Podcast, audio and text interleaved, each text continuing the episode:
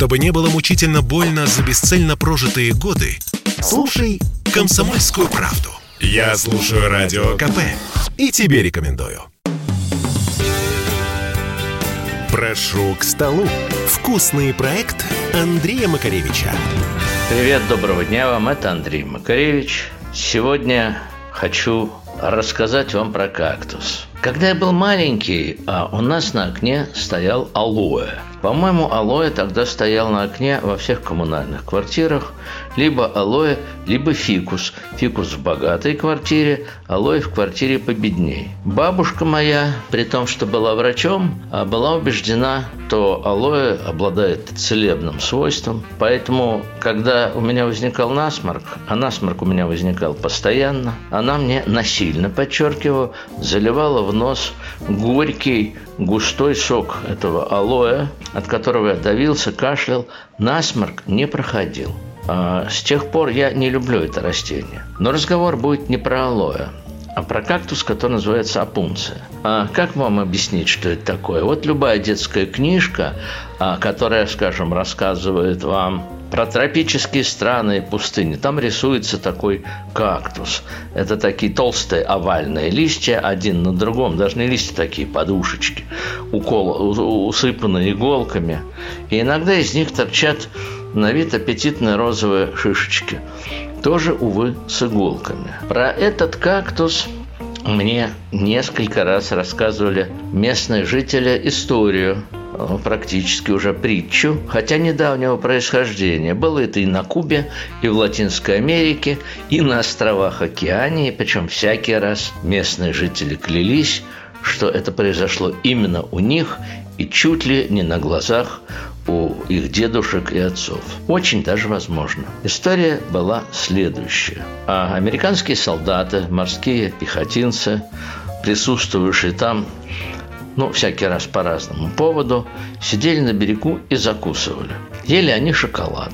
Маленький местный мальчик подошел и спросил у солдат, что это вы едите, ребята? А, «Шоколад», — сказали солдаты. «А можно мне попробовать?» – сказал мальчик. Он никогда в жизни не пробовал шоколада. «Можно», – сказали добрые солдаты, и вместо шоколада дали ему кусочек мыла. Мальчик погрыз мыло, у него изо рта пошла пена, солдаты засмеялись, а мальчик заплакал. Но мальчик был не такой э, слабенький, чтобы заплакать и все забыть. В его жилах текла гордая туземная кровь. А через некоторое время солдаты увидели мальчика, который с аппетитом ест какие-то красивые продолговатые ягоды, по виду напоминающие клубнику. «Что это ты ешь, мальчик?» «А это сабра», – сказал мальчик. Так называется, э, это второе название этого кактуса апунса. «А где ты это взял?» – заинтересовались голодные солдаты. «Да вот же он растет по кругу», – сказал мальчик, указал рукой. «Срезайте вот эти вот ягоды и ешьте». Мальчик не сказал главного – что ягоды эти, так же как и листья, усыпаны тонкими и очень острыми длинными иголками. И нужно самым тщательным образом и умея срезать эти иглы, прежде чем засовывать эту ягоду в рот. А солдаты кинулись на ягоды, им было очень плохо. Они плакали, а мальчик смеялся. Вот такую историю я слышал в своей жизни. Трижды и э, мне стало страшно интересно попробовать. Этот кактус я, конечно, сам не взялся его чистить.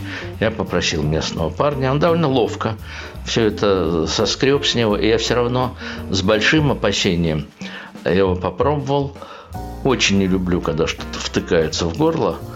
А, ну, что вам сказать?